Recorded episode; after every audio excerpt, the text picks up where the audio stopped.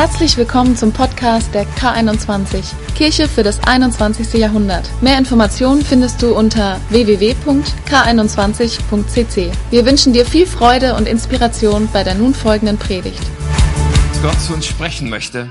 Und ich lade uns ein, unsere Herzen aufzumachen. Ich lade uns ein, ihn ganz herzlich willkommen zu heißen als K21. Pastor Friedhelm Holt ist so schön, dass du da bist.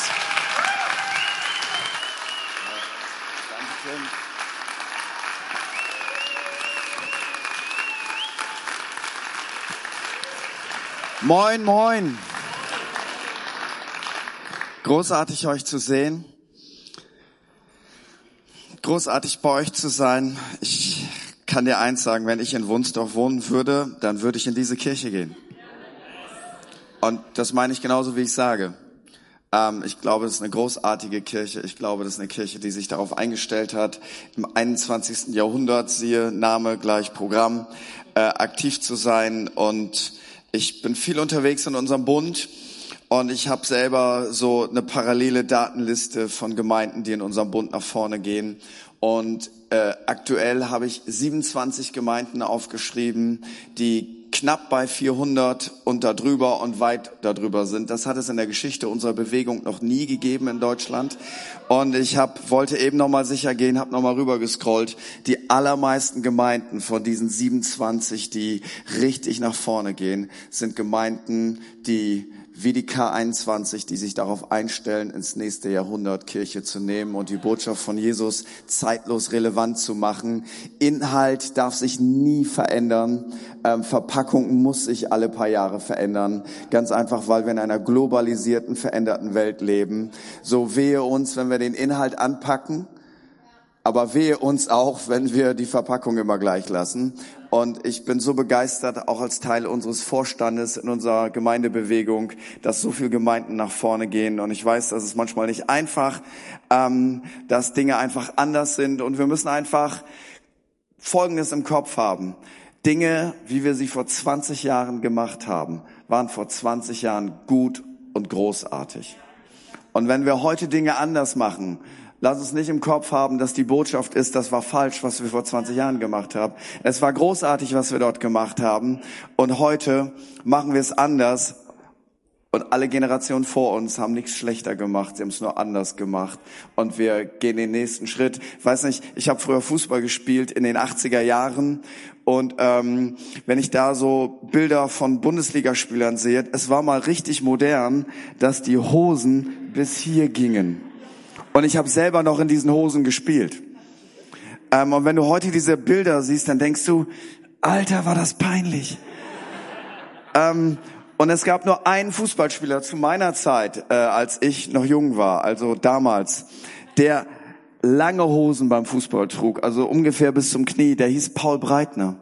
Und wir haben den immer so veräppelt, indem wir unser Trikot runtergezogen haben, dann haben wir die Hose runtergezogen und dann Paul Breitner, wie sieht der denn aus? Wie peinlich mit so einer Hose. Heute haben alle diese Hose und es ist peinlich, so kurze Hosen als Mann zu tragen, aber damals hat das jeder gehabt. Was will ich damit sagen? Aber das Produkt Fußball ist immer noch das gleiche. Das Runde muss ins Eckige und alles andere verändert sich und so ist auch bei der Kirche. Der Mensch muss zu Gott kommen. So, das ist das Wichtigste und alles andere wird sich immer verändern und ich bin so dankbar, dass ich als Middle-Ager dass ich die nächste Generation supporten will.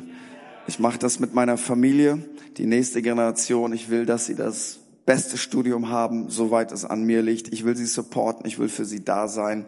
Und sie werden alles anders im Leben machen. Äh, und das ist großartig, aber sie sollen eins im Kopf haben. Meine Eltern, die haben mich supportet. Die haben nicht genörgelt, die haben nicht gemeckert, die haben mich supportet. Und die sind Rückgrat gewesen. Und ich stelle fest, da wo Eltern das machen, geht die nächste Generation gesund in eine neue Generation hinein. Da wo wir uns fokussieren, immer nur zu sagen, ja, das gefällt mir nicht und dein Studium und dein Partner und ich hätte das alles anders gemacht, da zerbrechen Familien, da zerbrechen Beziehungen.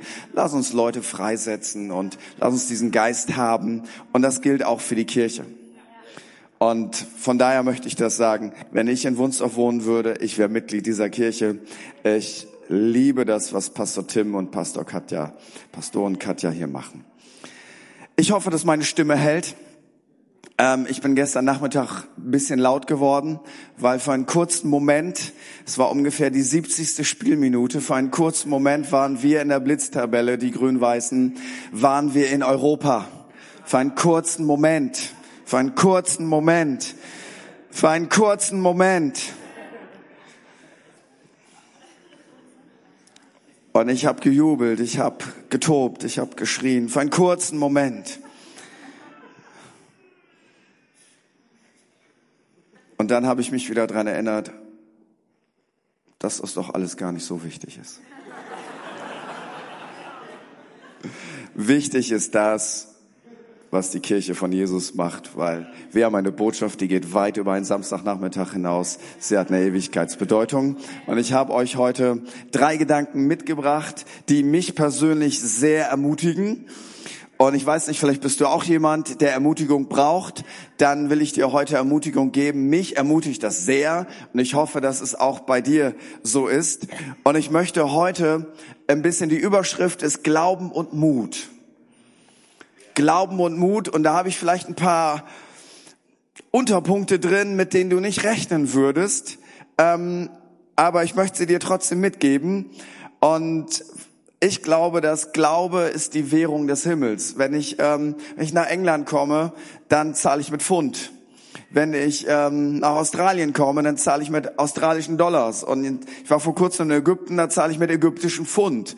Ähm, das ist die Währung. Und wenn ich in diesem Land bin, muss ich mich auf diese Währung einstellen. Ich muss umtauschen und ich stelle mich auf die Währung ein. Das kennen wir in Europa ja kaum noch. Wir haben überall Euro.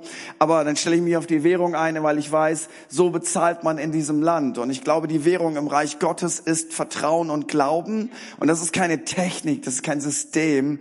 Das ist die Währung und ich muss mich darauf einstellen, wenn ich im Reich Gottes bin, dann gelten andere Werte als da, wo ich normalerweise unterwegs bin, weil das Reich Gottes funktioniert ganz anders. Das Reich Gottes ist ein Reich der Liebe und kein Reich des Hasses. Das Reich Gottes ist ein Reich, wo man vergibt, wo man verzeiht und wo man sich nicht revanchiert. Das Reich Gottes ist ein Reich, wo man Schlechtes bekommt und Gutes dafür zurückgibt. Es ist einfach alles andersrum und im Reich Gottes zählen Glauben und Vertrauen. Und manchmal haben wir so skurrile Vorstellungen. Und deswegen möchte ich über Glauben und Mut sprechen und dir drei Gedanken dazu mitgeben. Und ich nenne das mal These, weil ich finde, im Jahr der Reformation klingt das richtig gut, wenn man eine These hat. Die gute Nachricht ist, du wirst rechtzeitig zum Mittagessen kommen. Ich habe nicht 95 Thesen. Ich würde mich niemals auf eine Stufe mit Dr. Martin Luther stellen. Ich habe nur drei. Das ist die ostfriesische Variante der Reformation. So, meine erste These heute Morgen ist, Gott ist nicht logisch. Und das will ich dir erklären für alle die, die jetzt Angst haben und denken, ja, wenn man in die Kirche geht, dann muss man den Verstand irgendwo an der Garderobe abgeben. Das meinte ich übrigens nicht. Ähm, ich meine damit auch nicht, dass Gott ein Problem hat mit Logik, weil er hat uns alle geschaffen mit der Fähigkeit, logisch zu denken. Und wir wollen logisch denken. Und wenn du nicht logisch denkst, dann wirst du äh, in diesem Leben einen Haufen Probleme bekommen. Logik ist etwas großartig Großartiges. Logik hilft uns auf dieser Erde zu leben. Logik hilft uns Sachen zu verstehen. Aber wenn es zu Gott kommt, dann ist Gott nicht logisch. Und ich will das erklären, damit du auf gar keinen Fall das falsch verstehst. Zum Beispiel, es gab mal einen jungen Mann namens Gideon. Und Gideon bekommt den Auftrag von Gott, eine riesige Armee zu besiegen. Die Midianiter. Und er hat dort eine kleine Armee von wackeren, jüdischen, schlecht ausgebildeten Soldaten, schlecht bewaffnet. Er hat eine kleine Armee und er bekommt den Auftrag, eine riesige Invasionsarmee zu stoppen. Und dann spricht Gott zu ihm zum Beispiel in Richter 7, Vers 2. Der Herr sprach zu Gideon, zu zahlreich ist das Volk, das bei dir ist, als dass ich Midian in seine Hände in deine Hände geben sollte. Israel könnte sich rühmen wider mich und sagen, meine Hand hat mich errettet. Logisch ist, wenn du einen militärischen Kampf zu führen hast, je mehr Soldaten, desto besser.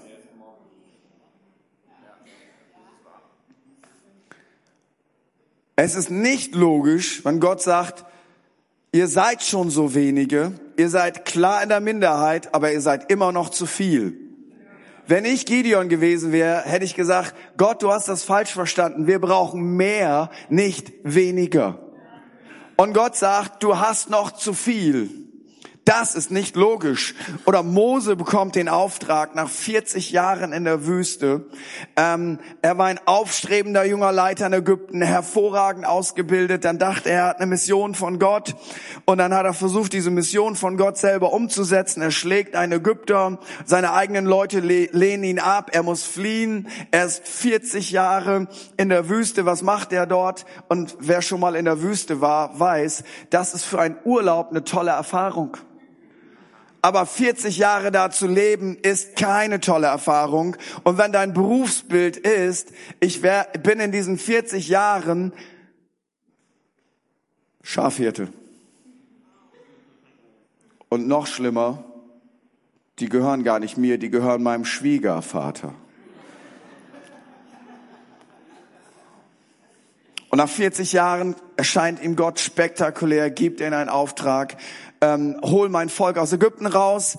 Und Mose lässt sich überreden. Anders kann man das nicht ausdrücken. Und dann soll er zum Pharao. Wer ist der Pharao? Der Pharao ist der damals mächtigste Mann auf dieser Erde. Der hat die Macht, den, der zu ihm kommt, mit der Todesstrafe zu belegen.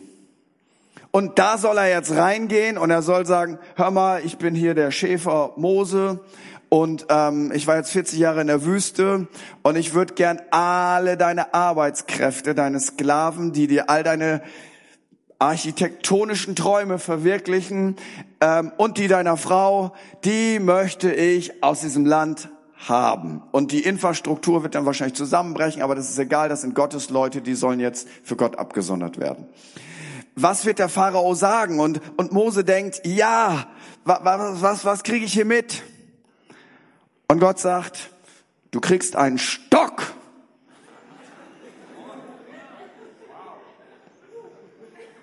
Wenn ich Mose gewesen wäre, hätte ich gesagt, ja, danke Herr für den Stock, ich steck dir schon mal ein, gibt's noch irgendwas, Zauberbömmchen oder, oder Rauchwolken oder, oder irgendwie so, puh, und ah, irgendwie sowas. Und Gott sagt, nee, du kriegst einen Stock. Und wenn du diesen Stock benutzt, dann schmeißt du den zu Boden und dann wird daraus eine Schlange. Und ich hätte gedacht, Gott kann das schon vorher eine Schlange sein, einfach um sich safe zu fühlen. Jetzt geht er zum Pharao. 2. Mose 7, Vers 10, geht zum Pharao mit seinem Bruder und sie taten das, was der Herr ihnen geboten hat. Und Aaron warf seinen Stab hin vor dem Pharao. Also das ist jetzt der Moment, wo der Pharao sie ernst nimmt oder nicht ernst nimmt. Und sie stehen da mit dem Stock. Gott ist mit uns und der Beweis ist ein Stock. Und er wirft diesen Stock zu Boden und ich stelle mir das ungefähr so vor. Also ich habe ja eine blühende Fantasie so ein bisschen. Ähm, weißt du, er wirft den Stock zu Boden und auf einmal gibt's Slow Motion, Zeitlupe, so.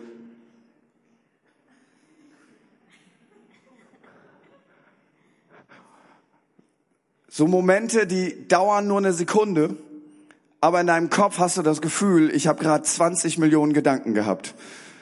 Was ist, wenn daraus keine Schlange wird? Schau.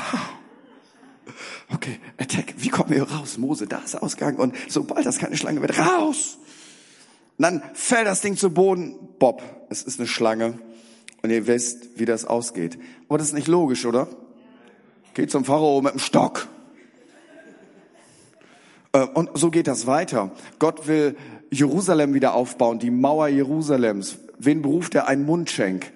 Seine Qualifikation war, ordentlich Wein einzuschenken. Das war sein Job. Und manchmal zu kosten, falls da Gift drin ist, damit der König nicht stirbt, sondern der Mundschenk. Also sein Job ist es, der beste Kellner zu sein, überhaupt sein.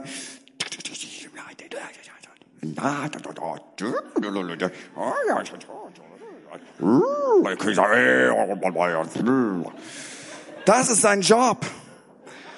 Und Gott sagt ihm, bau die Mauer in Jerusalem wieder auf. Der hätte ich gesagt im Bewerkungskomitee, Gott, das ist sehr schön, dass du einen Mundschenk am Start hast. Gibt's ja aber auch irgendwo einen Maurer? Ich würde den bevorzugen. Also wenn, wenn wir in der Gemeinde bauen, dann gucken wir nach Leuten, die eine ordentliche Qualifikation dafür haben. Ähm, zum Beispiel würde man mich nie als Bauleiter einsetzen und es gibt auch einen Grund dafür. Weil wir wollen ja auch noch mal fertig werden. Dann sagt Gott einem Bauern, der auch Wein übrigens angebaut hat, ihm sagt er, bau eine Arche. Denke ich, nee, der soll einen guten Wein machen. Der soll eine Arche bauen. Und ein Mörder schreibt mehr als 50 Prozent des Neuen Testamentes. Wenn ich jetzt sage, Gott ist nicht logisch, dann meine ich das. Gottes Wege, wie er mit deinem Leben umgeht, wo er dich gebrauchen will, wo er dich benutzen will, ist nicht logisch. Und jetzt kommt der Grund dahinter. Und das ist jetzt ein bisschen theologisch. Was ist das Ziel von all unserem Dasein? Das Ziel von all unserem Dasein als Menschen ist, dass wir Gott verherrlichen, dass wir Soli Deo Gloria leben, dass wir ein Lobpreis Gottes sind. Das ist das Ziel von allem, was wir tun. Das ist richtig tief. Wir sollen leben zur Ehre Gottes. Und Gott soll durch unser Leben geehrt werden. Das ist das Ziel von allem. Das ist richtig Deep Stuff. Und Gott macht diese Dinge so, dass wir sie nicht als logisch sehen, aus einem Grund. Das Ende von der neuen Stadtmauer in Jerusalem, das Ende der Geschichte mit der Arche, das Ende der Geschichte mit dem Stock, das Ende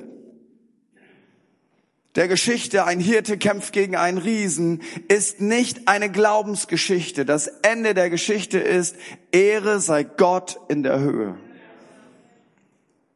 Und wenn du das verstehst, dass es selbst in diesen großartigen Geschichten nicht in erster Linie um deine Geschichte mit Gott geht, sondern um Gottes Geschichte mit der Menschheit, damit er Ehre bekommt, dann verstehst du ihn, dass er manchmal dir Dinge aufs Herz legt, wo du sagst, das weiß ich nicht, das kann ich nicht, wie soll das geschehen? Und dann kommt deine Logik rein und sagt, nein, ich bin dafür nicht qualifiziert, ich kann das nicht machen. Und so viele unglaublich wunderbare Christen haben Gottes Plan für ihr Leben verpasst, weil sie mit ihrer menschlichen Logik Gottes Berufung und Gottes Begnadung bewertet haben, haben gesagt, das kann nicht sein. Und so viele Dinge sind nicht passiert.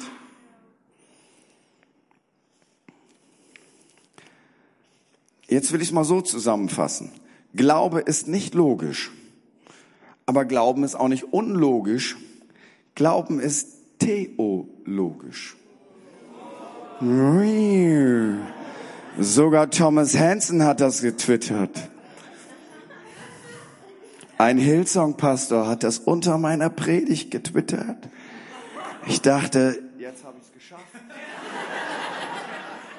Aber leider stand mein Name nicht drunter. Jetzt denken alle Thomas Hansen.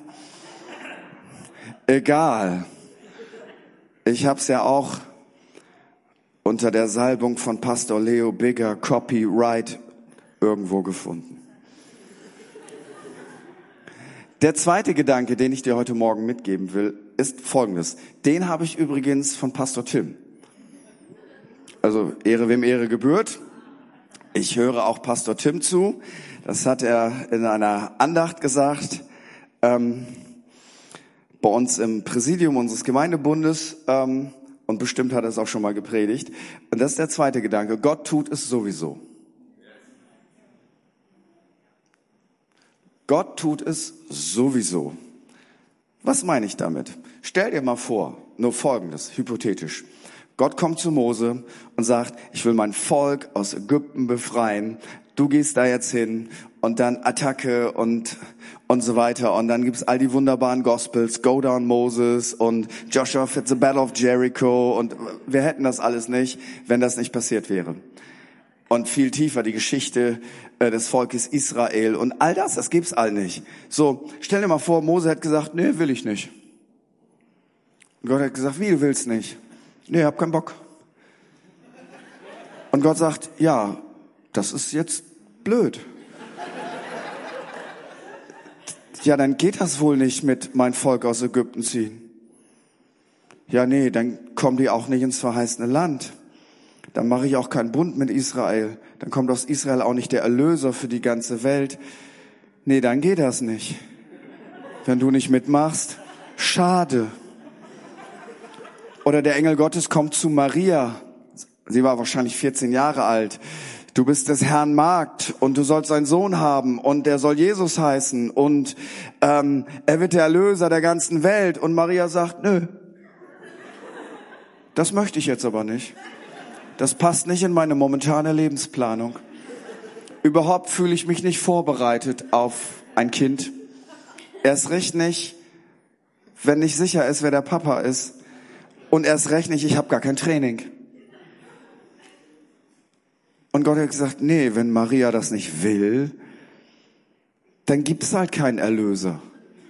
Dann gibt's keinen Jesus, dann gibt's keine Vergebung der Sünden, dann gibt's kein Weihnachten. Dann lassen wir das mal lieber. Kannst du dir das vorstellen? Gott ist größer als Menschen. In der Theologie sagen wir dazu, Gott ist souverän. Ein anderer, der das mal deutlich macht, ist Mordechai in Esther 4, Verse 12 bis 13. Da ist der Hintergrund, den kennen die meisten von euch. Äh, alle Juden im Königreich sollen umgebracht werden. Alle. Genozid. Und niemand weiß, dass die Frau vom König einen jüdischen Hintergrund hat. Und Mordechai, ihr Onkel, denkt, vielleicht bist du die Einzige, die was retten kann.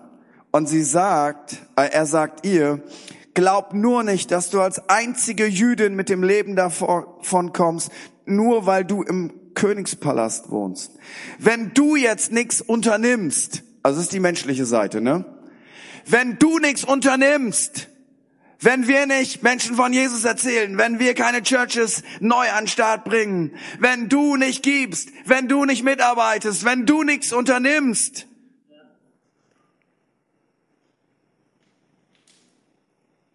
was dann? Sagt er, dann wird von anderswoher Hilfe kommen. Was ist diese Balance? Wenn ich nichts unternehme, richtig. Und wenn ich nichts unternehme, dann wird von anderswoher Hilfe kommen. Aber Gott wird seine Pläne umsetzen mit oder ohne dich, aber viel besser ist mit dir. Weil er will dich. Er will dich. Er will dich. Aber wenn du sagst, ich will aber nicht, auf gar keinen Fall, dann sagt Gott nicht, ja, das war's, dann habe ich keine Pläne mehr. Dann wird Gott es sowieso tun. Und er sagt, wenn du jetzt nichts unternimmst, wird von anderswoher Hilfe für die Juden kommen. Du aber und deine Familie, ihr werdet sterben. Und dann kommt einer der genialsten Sätze der Geschichte. Vielleicht bist du gerade deshalb König geworden, um die Juden aus dieser Bedrohung zu retten. Dieses vielleicht ist ein Glaubensvielleicht. Es gibt ein Unglaubensvielleicht und es gibt ein Glaubensvielleicht. Und er sagt, wenn ich mir das angucke, du bist gerade jetzt am Königshof. Und gerade jetzt ist diese Bedrohung da. Wenn ich das zusammenrechne, vielleicht bist du Gottes Antwort. Und ich möchte dir etwas sagen. Vielleicht bist du Gottes Antwort auf die Gebete deiner Nachbarn, wo du gar nicht weißt, dass sie überhaupt beten und du ihnen das gar nicht zutraust. Vielleicht bist du Gottes Antwort auf eine Not, die ein anderer Mensch hat. Vielleicht bist du Gottes Antwort auf ein finanzielles Desaster, wo irgendjemand du durchgeht. Vielleicht bist du Gottes Antwort mit einem Wort der Ermutigung in das Leben eines Menschen hinein, der das so dringend braucht. Vielleicht bist du Gottes Antwort mit einem Gebet für Heilung für jemand, der denkt, ich weiß nicht, was mit meinem Leben werden soll. Vielleicht bist du Gottes Antwort, eine Kleingruppe zu leiten, wo ein Bedarf da ist, Leute zu Jüngern nach vorne zu bringen. Vielleicht bist du Gottes Antwort. Vielleicht, vielleicht. Jetzt du sagen, ja, vielleicht klingt aber so vielleicht. Nun, es gibt noch ein paar andere, die mit diesem Wort jongliert haben. Zum Beispiel in Josua 14, Vers 12. Das ist der Hintergrund. Das Volk Israel ist auf dem Vormarsch. Attack, attack, attack. Das verheißene Land einnehmen. Yippie, yippie, yippie, yayo. Richtig, so sehen Sieger aus. Und da gibt's noch ein Gebirge. Da wohnen ein paar Riesen. Und so die jungen Leiter gucken so auf das Gebirge und denken, ja, ich habe hier schon mein Land erobert, habe schon meinen Weinberg, meine Frau ist happy, äh, meine Kinder, jeder hat jetzt ein eigenes Zimmer, wir haben ein großartiges Haus auf dem Gebirge, da gibt's Riesen. Ach, weiß nicht. Hm. Ha, ja, wir sollten das schon einnehmen, aber muss ja nicht jetzt sein. Man kann doch nicht alles haben. Und da kommt ein Mann, der ist 85 Jahre alt. Gut, zugegeben, damals waren 85 ein bisschen anders als heute, aber das war trotzdem ein alter Mann.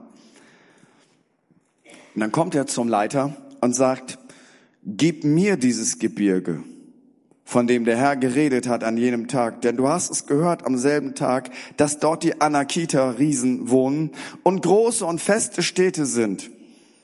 Vielleicht wird der Herr mit mir sein, dass ich sie vertreibe, wie der Herr zugesagt hat. Sein vielleicht war ein vielleicht im Sinne von, vielleicht wird der Herr mit mir sein und ich gehe auf jeden Fall. Es war nicht ein Couch Potato vielleicht. Vielleicht wird der Herr mich irgendwann mal gebrauchen und ich bleib so lange mal sitzen, bis ähm, ich schau mal. So. Es war ein vielleicht und er ging. Es war ein vielleicht und er ging. Es war nicht ein vielleicht und er blieb sitzen, sondern ein vielleicht und er ging hin. Ein vielleicht und er ging hin. Weißt du was? Ich würde es lieben, wenn alle Christen auf dieser Welt sagen würden, vielleicht will der Herr mich gebrauchen und dann ging sie los. So viele Leute sagen, vielleicht will der Herr mich gebrauchen und sie bleiben sitzen. Und was ist, wenn ich losgehe und vielleicht will der Herr mich gebrauchen und ich merke unterwegs, das ist nicht mein Hauptding oder und so weiter. Solange ich unterwegs bin, kann Gott mich umleiten. Mache ich mir Sorgen, wenn ich einen Umweg fahre? Nein, weil ich habe ein Navi. Wenn ich auf einem Umweg bin, dann führt er mich immer wieder zur Hauptstraße zurück. Solange ich unterwegs bin, kann er mich leiten. Sobald ich stehen bleibe, passiert das nicht mehr. Vielleicht will der Herr was durch dich tun, dann geh schon mal los. Vielleicht bist du Gottes Antwort. Der Mann war 85 Jahre alt, aber in seinem Kopf war es ein junger Mann geblieben. Alter, Freunde, ist nicht mehr länger nur eine biologische Tatsache, es ist eine Lebenshaltung. Warum sage ich das? Erstens sage ich mir das selber. Zweitens glaube ich von ganzem Herzen daran. Ich treffe Leute, die sind 70, die haben so einen Glaubensspirit, wo ich denke, so möchte ich sein. Und manchmal triffst du Leute, die sind 20 und du sagst, ey, ist doch nicht wahr. Wie alt bist du denn? So eingefahren, so unbeweglich. Ich möchte dich ermutigen, Alter ist nicht mehr länger eine biologische Tatsache. Es ist eine Lebenseinstellung. Solange du noch Träume hast, bist du nicht alt. Aber wenn du keine Träume mehr hast, dann kannst du 20 sein oder 70 oder 80, dann bist du alt. Und er war 85 und er sagte, die jungen Leiter, die trauen sich doch nicht hin, du. Vielleicht wird der Herr mit mir sein. Und jetzt komme ich mit meiner Logik. Der ist 85. Das ist nicht das beste Alter, um so auf trainierte Riesen zu treffen. Und hier kommt mein Gedanke. Warum war der so mutig? Ganz einfach, weil vor einigen Jahren gehörte er zu den Leuten, die gesagt haben, wir werden die Riesen fressen wie Brot. Und er hatte gesehen, wie Gott das getan hatte. Er wusste sowieso, ob ich 30 bin oder 85, gegen die Riesen habe ich sowieso menschlich keine Chance. Ich brauche sowieso einen Gott-Moment. Die besiegst du nicht mit 30 und nicht mit 80. Und die sind auf dem Gebirge, die sind oben und wir sind unten. Er wusste sowieso, ich brauche Gott und deswegen war er auch so mutig, weil er kannte seinen Gott. Er wusste, der Gottfaktor ist der entscheidende Faktor und der Gottfaktor wird nicht ausgelöst von Menschen, die auf dem Sofa sitzen bleiben. Der Gottfaktor wird ausgelöst von Menschen, die sich trauen zu gehen. Vielleicht wird der Herr mit mir sein und in dem Moment kommt der Himmel in Bewegung und er kommt nicht in Bewegung, wenn ich sitzen bleibe. Es braucht den ersten Schritt des Glaubens und dann kommt Gott dazu. Vielleicht bist du Gottes Mann und Gottes Frau. Und dann kommt noch einmal etwas. Ach, noch zehn Minuten. Schaka, schaka, schaka, schaka. Jonathan ist ein junger, dynamischer Leiter. Sein Vater ist der Hauptleiter, der König. Der sitzt mit seiner Armee unterm Baum und sie haben Sitzungen.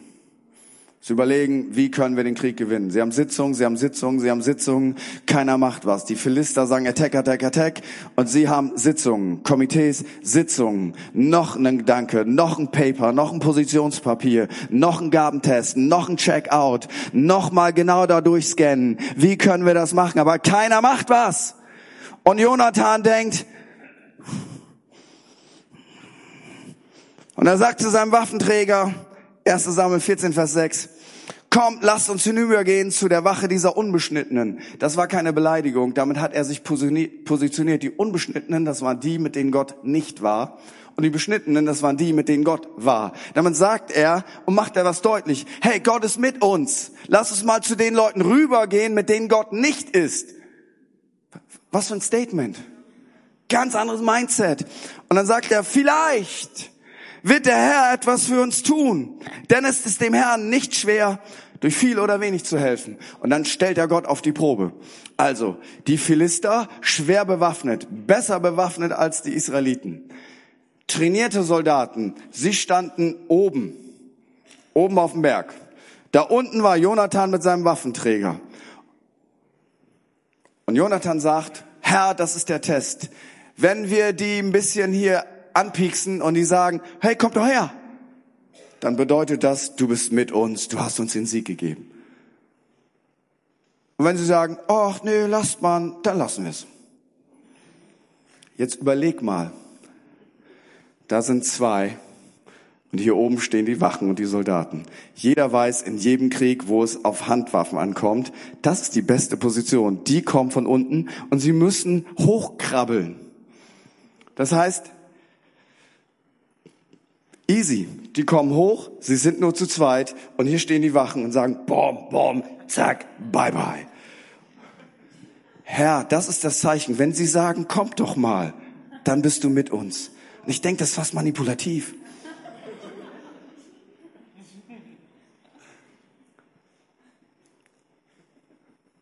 Und die sagten, ja, dann kommt doch. Und Jonathan sagt, der ist mit uns. Vielleicht wird der Herr etwas für uns tun. Ich habe festgestellt, Gott sagt, lobt in Matthäus 25, Vers 23 nicht die Leute, wo er sagt, gut gedacht, treuer Knecht, gut gesagt, treuer Knecht, sondern gut gemacht, treuer Knecht. Und jetzt kommt der letzte Gedanke, und das ist mein Lieblingsgedanke. Aktuell. Also hier steht Mose und Gott sagt, für das Volk aus Ägypten. Du super Schafhirte, der die Schafe von dem Schwiegervater seit 40 Jahren führt. Und Mose stellt eine Frage. Du findest das in 2. Mose 3, Vers 11. Er sagt, wenn ich da jetzt hingehe, wer bin ich? Dass ich zum Pharao gehe und führe die Israeliten aus Ägypten. Wer bin ich? Und ich finde, das ist eine sehr tiefe Frage. Wenn jemand sagt, wer bin ich? Das ist eine berechtigte Frage. Und ich stelle fest, je älter ich bin, desto mehr stelle ich mir solche Fragen. Mit 25 habe ich über solche Fragen gelacht. Heute stelle ich mir solche Fragen. Wer bin ich eigentlich? Was macht mich aus? Wer bin ich? Was ist meine Identität? Wer bin ich? Tiefe Frage. Wirklich tiefe Frage. Und hier kommt die Antwort Gottes. Ich will mit dir sein. Und jetzt mal rein menschlich, denke ich, das ist eine ziemlich flache Antwort auf eine tiefe Frage. Wer bin ich? Und Gott sagt nichts dazu. Er sagt, ich will mit dir sein. Und ich habe darüber nachgedacht und habe gedacht, ey, das ist aber eine wichtige Frage, ist eine gute Frage, die, die darf gestellt werden. Und hier ist mein Gedanke. Wenn es um den Auftrag Gottes für unser Leben geht, nicht um unsere Identität, dann ist die Frage, wer bin ich, nicht von entscheidender Bedeutung. Das ist für deine Persönlichkeit wichtig. Aber wenn es um den Auftrag Gottes geht, ist nicht die Frage, wer bist du, sondern wer ist mit dir. Wer ist mit dir? Wer hat dich gesandt? Und dann stellst du fest, Gott sendet Menschen, die noch nicht fertig sind mit dieser Frage, weil für den Auftrag, den Gott uns gegeben hat, müssen wir nicht alle Fragen für unser Leben beantwortet haben, sondern wir müssen eins wissen, sind wir von Gott beauftragt, hat Gott uns gesandt, ist Gott mit uns? Und deswegen antwortet Gott auf diese komplexe Frage. Und er sagt, Mose, das Wichtigste ist nicht, wer du bist, sondern das Wichtigste ist, wer ich bin, weil das Ganze basiert nicht auf dir, sondern auf mir. Die wichtigste Frage ist nicht, wer bin ich, sondern die wichtigste Frage ist, wer ist mit dir? Und Gott sagt, ich bin mit dir. Und ich denke, wow, weil so oft habe ich tausend Ausreden wegen mir. Gott, das muss ich noch geklärt haben, das will ich hinkriegen und will ich ja auch alles. Und Gott sagt, hör mal, das Ganze basiert auf mir und nicht auf dir. Viel wichtiger ist, wer ist mit dir? Wer bin ich? Und Gott sagt, ich will mit dir sein. Weißt du, die Stärke der Kirche von Jesus sind nicht die wunderbaren Christen, die da drin sind, die herrlichen Leiter, die da drin sind. Die Stärke der Kirche von Jesus ist Jesus. Die Stärke der Kirche von Jesus ist Jesus. Die Kirche ist unkaputtbar, die wirst du nie kaputt kriegen. Warum? Weil Jesus baut sie.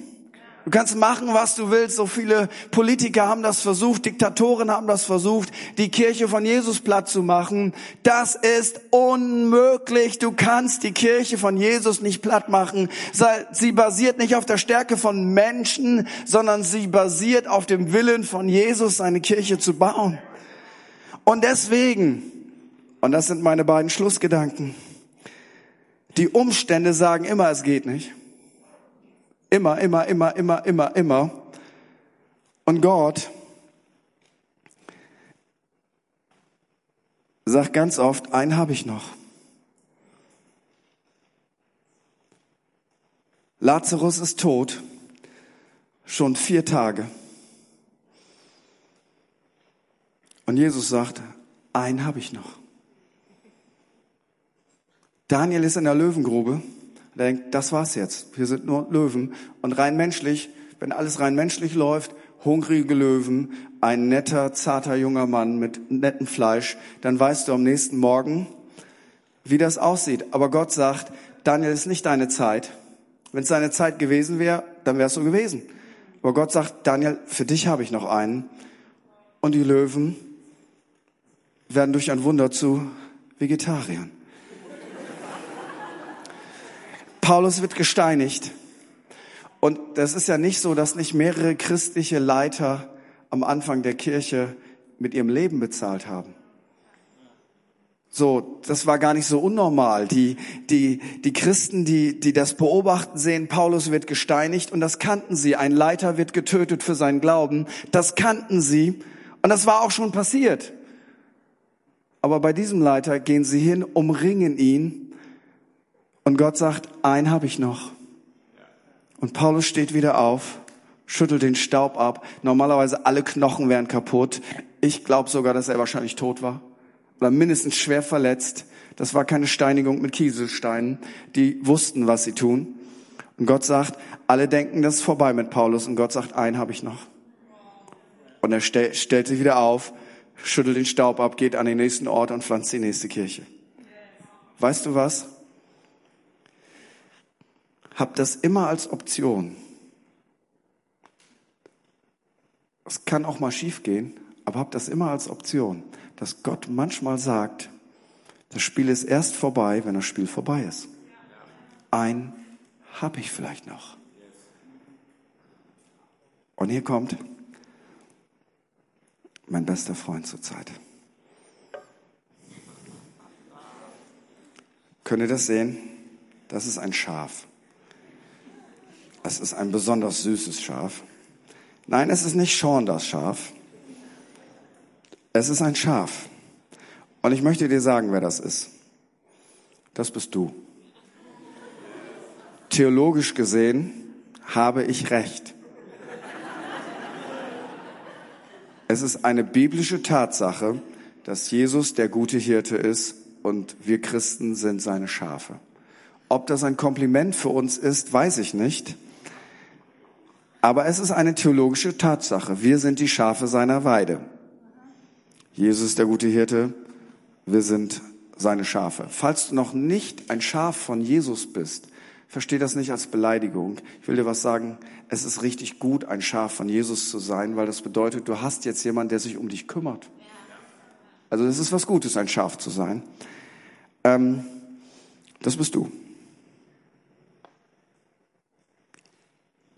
Was macht das Leben mit dir? Da kommt Krankheit, drückt dich nieder. And here we go. Da kommt Kritik. Da bist du wieder. Da kommt Leid. Drück dich nieder. Und here we go. Da bist du wieder. Da kommt eine Arbeitslosigkeit. Here we go. Da bist du wieder. Da kommt das Tal des Todesschattens. Here we go. Da kommt der Tisch im Angesicht deiner Feinde. Da kommt eine Zeit der intensiven Prüfung in dein Leben. Es drückt dich alles nieder. Here we go.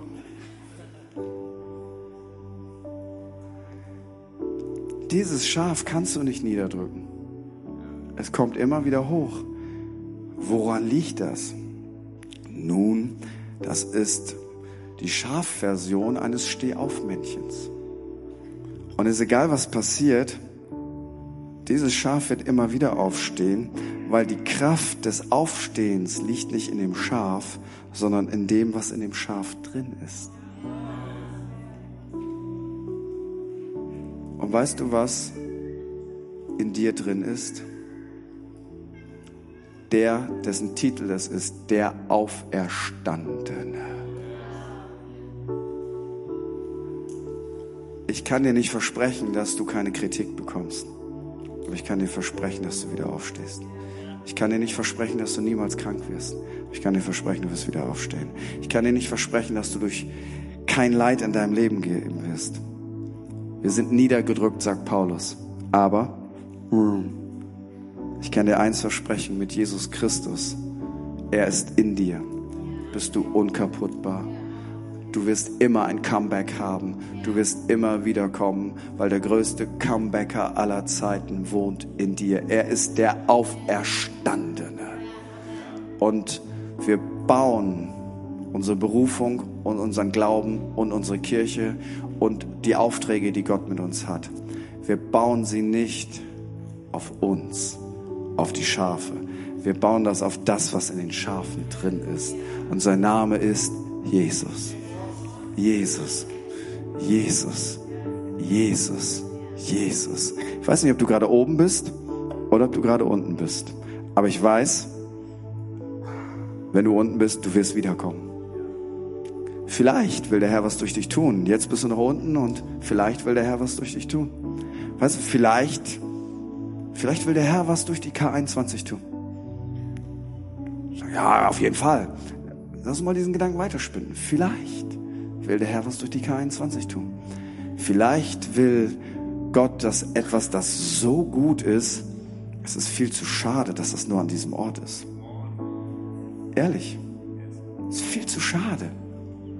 Vielleicht will Gott mehr K21 Standorte haben. Ja, ich weiß nicht, aber vielleicht, ja, vielleicht.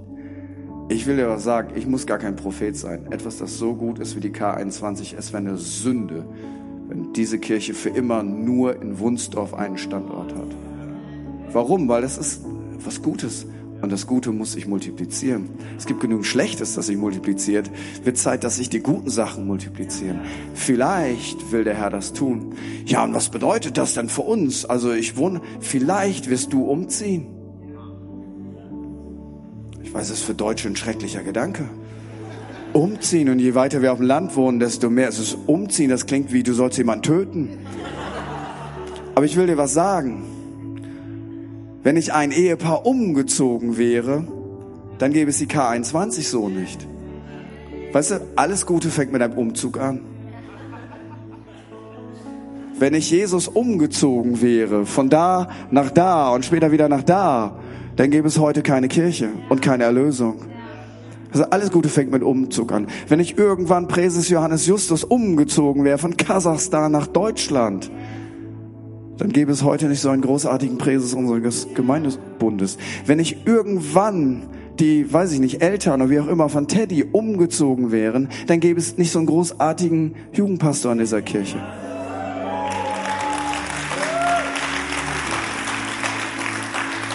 Vielleicht will Gott, dass du umziehst. Vielleicht. Denk doch nicht immer so, ah, was ich verliere. Guck doch mal, was du gewinnen könntest. Weil wenn Gott uns auffordert, sowas zu machen, ist das, was vor uns liegt, immer besser als das, was hinter uns liegt. Nur unsere Seele weiß das noch nicht und deswegen brauchst du Glauben. Auf gut Deutsch, mach das einfach, wenn Gott das sagt. Denk nicht so viel, mach es. Wenn Gott es nicht sagt, mach es nicht. Vielleicht, vielleicht, vielleicht.